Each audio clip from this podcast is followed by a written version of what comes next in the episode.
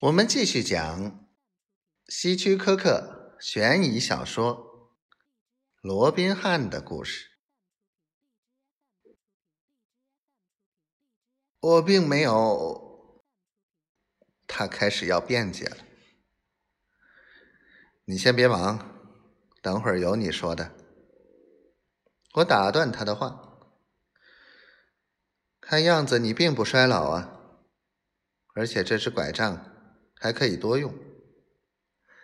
单人莫里斯、亨利、哈德和逊斯，是不是都死在你这根拐杖下？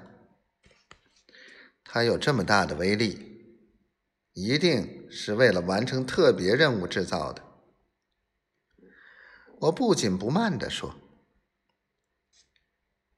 啊，啊不，啊不不。”他的眼神在我和吉姆之间游离着，眼中流露出了惊恐。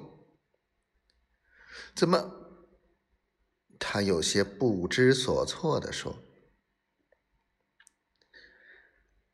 你是想问丽丝老板吧？”我说：“你大概还不知道，我们在保险公司的配合下已经找到了他。”在确凿的证据面前，他乖乖的招供了。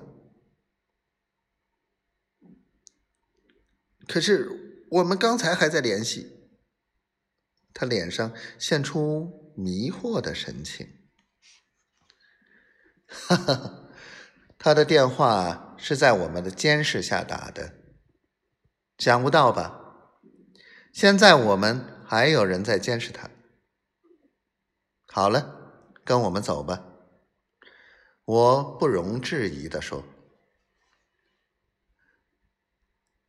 你们要带我去哪里？是是去坐牢吗？”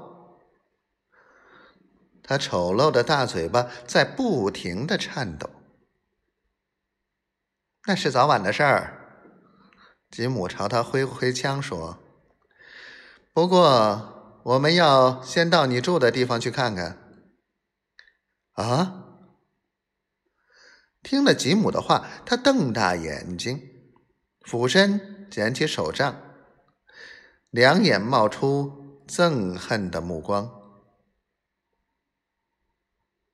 听着，如果你再胆敢用这种东西无礼的话，我警告他说，我就用手枪直射你的眼睛。